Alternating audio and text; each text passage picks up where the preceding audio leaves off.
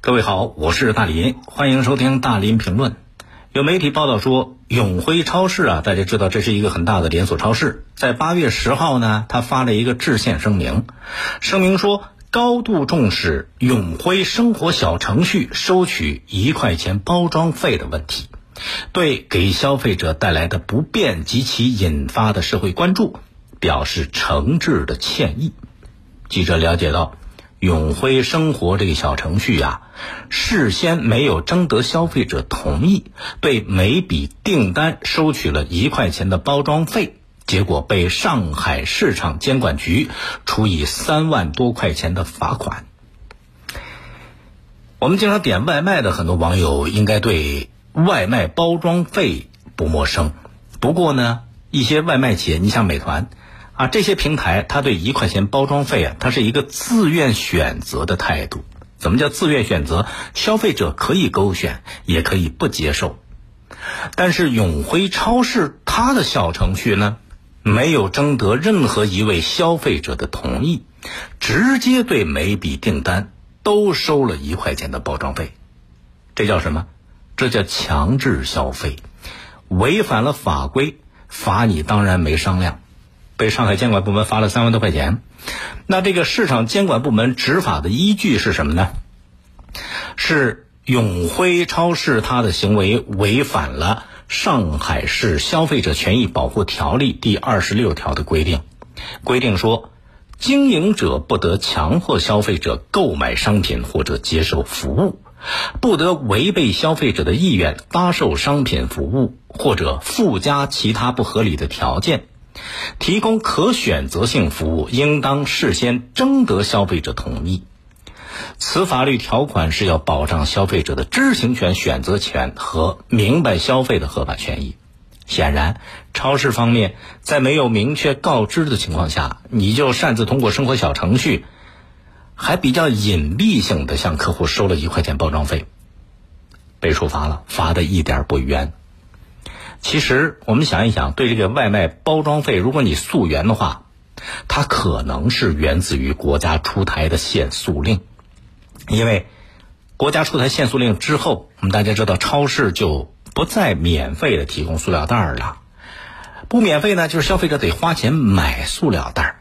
哎，有些外卖也就借此收包装费了。可是呢？我们刚才说，外卖或者网购平台，它对那个包装费，它是秉承一个自愿的原则。这个自愿的原则是法规底线，不能逾越。但是永辉超市它的这个小程序，哎，无视法规，屏蔽了消费者的选择权，不让你选，你就收那一块钱。可能超市觉得一般的消费者对这点钱小钱一块钱，大家都不会太较真儿，都不会太在意。其实。除了强制收取这一块钱包装费之外，这永辉超市啊，恐怕还有一点存疑。存疑什么？就是既然收了这个包装费，是不是提供了与实体店有差别的包装呢？是不是大伙儿网购的商品比实体店的商品包装的更牢固呢？是不是包装材料要更多呢？比方说啊，一杯奶茶线上买。和到实体店去买，都是一样的包装，那一样的包装，你凭什么还要多收那一块钱呢？这不叫欺骗吗？所以，这一块钱的包装费就好像有那么点什么意思呢？有点巧立名目、乱收费的感觉了。另外，最让人担心的是什么呢？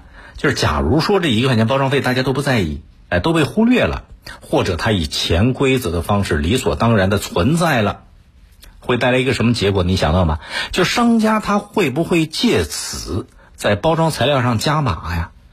为什么那么讲？你想啊，既然收了你这个费用，收这一块钱，他得有有有个交代，这一块钱用在哪儿了？就他要给消费者有一个说法。哎，你看，我收了你这一块钱包装费啊，我就给你多了几层的包装材料。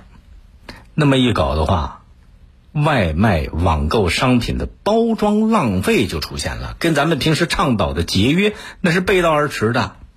当然了，不是所有都不需要包装，你网购的商品，玻璃杯子什么有惹易碎的，多几层包装大家是可以理解的。但不是所有的东西都需要多几层包装啊。所以强收这一块钱的包装费看起来是个小事儿很简单的一个事儿，可是它藏着很多法律问题、社会问题，不能忽视。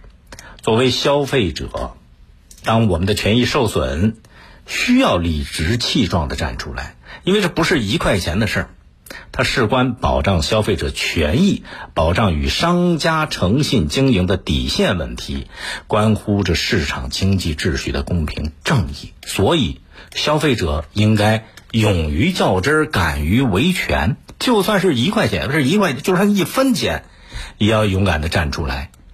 勿以善小而不为。如果大家都这样做，类似的诸如此类的不公平的隐形消费，像老鼠过街一样，人人喊打，他就不敢了。欢迎您通过快手、抖音搜索“大林评论”来沟通交流。